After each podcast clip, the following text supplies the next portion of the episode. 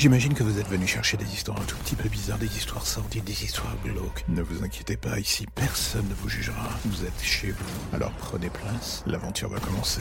Bienvenue dans l'ombre des légendes.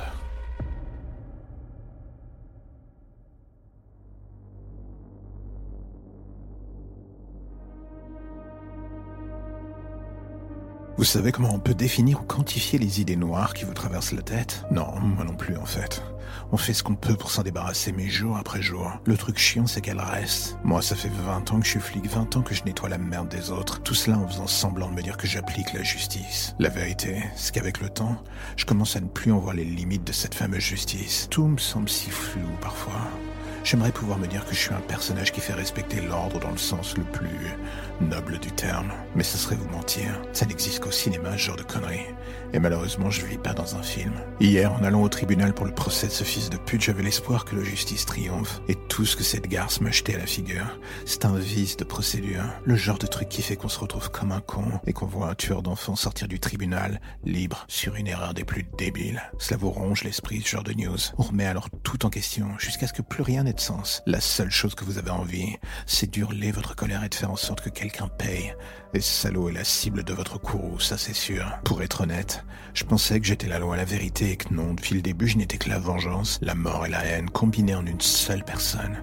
Tout cela avait pris le contrôle depuis bien trop longtemps. Je m'en rendais plus compte. J'avais fini par me mentir à moi-même. Tout ce que je voulais était que ces monstres en moi puissent avoir leur quota de sang. J'étais au final identique à ce que je traquais. J'avais juste un badge, un flingue, et l'illusion était parfaite. Et à vrai dire, elle trompait absolument tout le monde.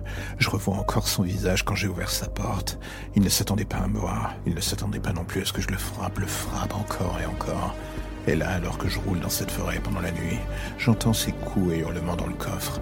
Il plaide pour sa vie, il hurle à l'aide. Il est pourtant clair qu'ici, à part moi, personne ne l'entendra plus hurler. Et la chose à garder en tête est que j'ai bien l'intention de faire que la mélodie dure très longtemps. Une heure par victime. J'ai tout mon temps. Le sien, par contre, est désormais compté.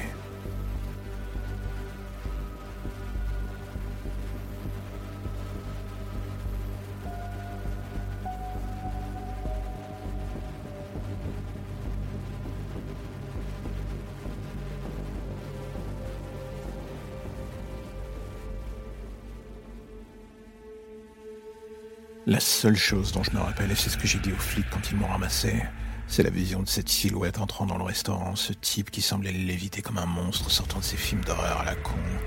Il avait un calme presque malsain qui s'affichait sur son visage quand tout a débuté, comme s'il savait déjà que tout allait partir en sucette pour nous. Je sais pas comment j'ai fait pour m'en sortir et je me demande encore parfois si c'est pas un rêve ou un cauchemar tout ça. Ce que j'ai vu et ce que j'ai vécu, je me l'expliquais pas. Enfin, du moins jusqu'à aujourd'hui. Cette chose, car je veux même pu dire qu'il s'agissait d'un homme, a littéralement dévoré les gens dans la pièce. Ces tentacules qui émanaient de lui, se plantant dans la chair, aspirant le sang. J'entends encore les bruits de succion, la chair qui se déchire, les hurlements. Et soudain, ce calme affreux après la tempête. À ce moment précis, la seule chose qui résonnait comme jamais, c'était mon cœur. Des battements en rafale incessants. J'en étais presque à me demander si je n'allais pas clumser avant qu'il finisse par me tuer. Ça aurait été préférable. Et c'est à ce moment que j'ai senti une de ces choses sur moi, puis une autre. Et bientôt, il était là devant moi un visage presque humain, paisible si ce n'est que... Il était barbouillé de sang lui collant à la peau comme les restes de chair dans ses cheveux. Et quand j'ai vu son regard, j'ai compris ce qui m'attendait. C'est à ce moment-là que j'ai senti ces choses sur moi. En moi d'ailleurs. Une douleur si vive que je n'avais même plus la force d'hurler. J'aurais voulu exprimer ma douleur, mais il me vidait littéralement de l'intérieur. C'est quand je me suis senti partir que j'ai entendu ses coups de feu retentir. Et son cri déchirant l'atmosphère. Et après, plus rien. L'écran noir complet, le réveil dans cette chambre d'hôpital. Plus le moindre souvenir, plus la moindre sensation de douleur. Juste ce feeling plutôt bizarre d'avoir quelque chose de nouveau qui coulait en moi. Et c'est en regardant justement autour de moi que je compris. Le sang sur les murs, ses membres sur le sol et cette trace de sang menant vers le couloir. Et en regardant ma main, je vis cette dernière se transformer en une de ces tentacules comme dans le restaurant. Et c'est là que je compris, ce n'était pas un monstre comme un autre, juste un virus sautant d'une personne à l'autre. Et le nouveau véhicule vers l'enfer qu'il avait pris, c'était mon corps.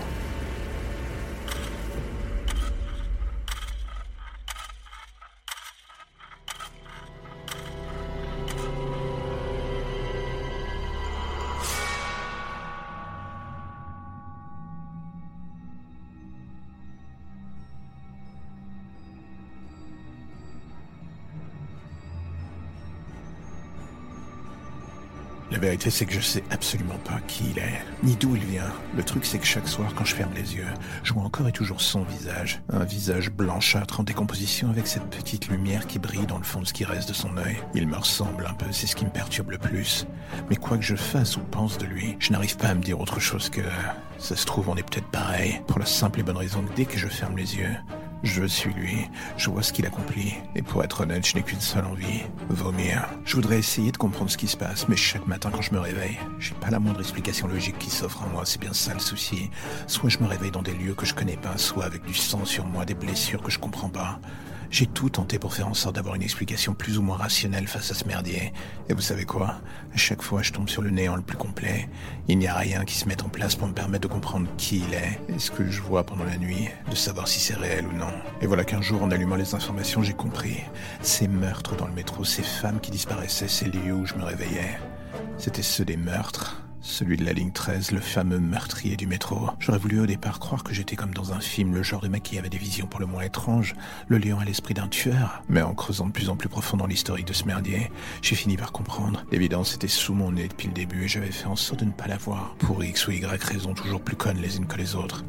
J'étais ce type. Ce n'était pas des visions imaginaires. J'étais définitivement ce monstre.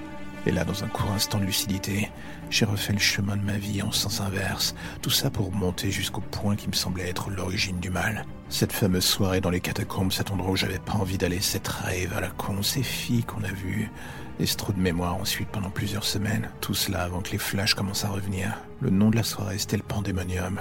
J'étais allé là-bas et quelque chose m'était arrivé. Et c'est à partir de ce point précis que les cauchemars avaient commencé. Les visions, les meurtres aussi. Le seul nom qui ne cessait de revenir dans mon esprit au milieu de ce déluge d'images toutes plus horribles les unes que les autres était celui d'une femme du nom de Madame Vermont. Tout cela n'avait pas de sens. J'étais en train de devenir fou. Ou alors non. En fait, j'étais juste un tueur qui se persuadait encore et toujours qu'il était normal. J'avoue, en écoutant à la radio le récit de cette nouvelle victime découverte décapitée dans le métro sur la ligne 13, je finissais par ne plus savoir ce qui était le plus tragique dans un cas comme dans l'autre.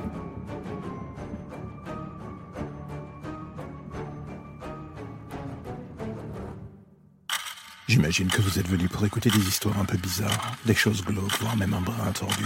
Ça tombe bien, vous avez frappé à la bonne porte. Prenez votre lampe torche, faites attention où vous allez marcher, et n'écoutez pas les hurlements au loin pendant le voyage qui va suivre. Bienvenue dans l'ombre des légendes.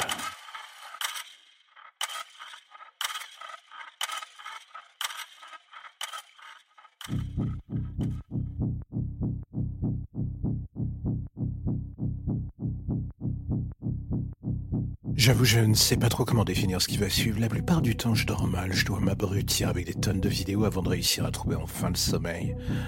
En gros, je suis comme beaucoup un oiseau de nuit qui ne demande qu'à quitter ce club, pour le moins particulier. Et un soir, en m'endormant, j'ai oublié de reposer mon téléphone sur la table. Il était à côté de moi, sur l'oreiller, et je me suis endormi d'un coup.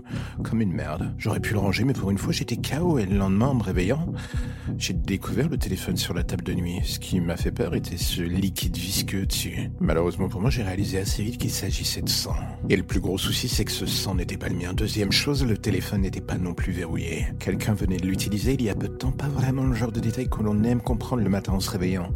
Surtout quand on a oublié de vous mentionner qu'on habite seul. Et pris d'un doute, j'ai allumé le téléphone justement. Il était encore ouvert sur la galerie de vidéos. C'est là que mon cœur a commencé à s'emballer. Il y avait une dizaine de vidéos dans la dite galerie. Des vidéos de moi en train de dormir. Des vidéos de quelqu'un se baladant dans la maison. Des vidéos de quelqu'un effaçant des traces de sang sur le mur de la salle de bain. Et là, j'ai envie de vous demander quelle serait votre réaction en vous réveillant si vous découvriez que pendant que vous dormiez, justement à point fermé, quelqu'un vous observait, faisait je ne sais quoi dans votre maison? Une personne qui aurait sans doute pu vous tuer, mais a bizarrement juste pris la décision de vous laisser un petit souvenir, enfin une petite série de souvenirs. Une sorte de message disant que, oui, il avait votre vie entre les mains et qu'il aurait pu en faire absolument ce qu'il voulait. La dernière vidéo était tournée dans la salle de bain. En lettres de sang, l'homme semblait avoir écrit quelque chose sur le mur ou du moins sur une des vitres, je ne voyais pas très bien, illisible sur la vidéo. Mon cœur était à deux doigts d'exploser quand je pris la décision de me diriger vers la pièce en question, juste pour voir ce dont il s'agissait. J'aurais dû appeler la police, prendre un couteau, voire même foutre le camp. Et au contraire, me voilà tremblant, avançant dans le couloir, marchant pas à pas vers ce lieu pour savoir ce qu'il en était, pour voir ce que ce type avait fait. Est-ce que ça peut vous sembler totalement con? J'ai envie de vous dire sans nul doute. Et en entrant dans la salle de bain, juste feeling pour le moins définitif que ça serait sans doute la dernière connerie que je ferais sur Terre. Et vous savez quoi? En balayant la pièce du regard et en m'arrêtant devant le miroir, je vis cette inscription lettre de sang derrière toi. Et quand je vis le rideau de douche disparaître pour laisser apparaître cette silhouette, je compris qu'il était définitivement trop tard. J'étais mort.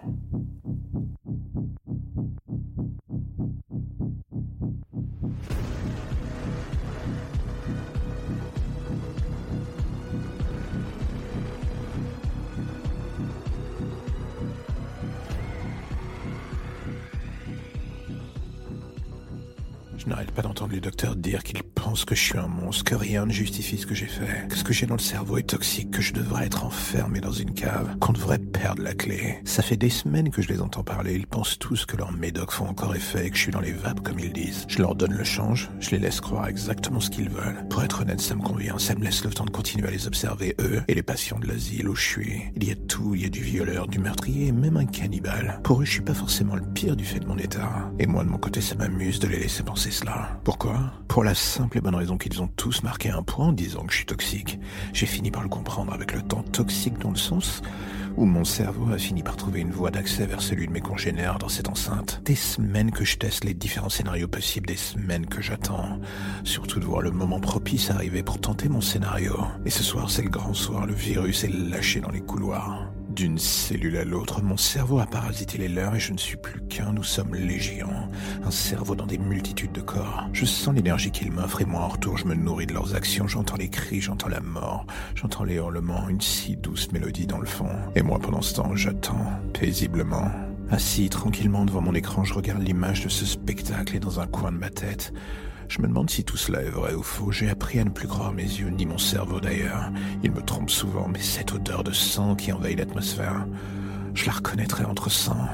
Elle est bien trop réelle pour que ce soit une illusion. Enfin, c'est ce que j'essaye de croire. Et en fermant les yeux, les hurlements finissent par me bercer et me donner envie de croire en des lendemains qui chantent. Un de ceux où je serais libre de revenir aux bases de mon art. Tout cela dans le monde réel, bien sûr.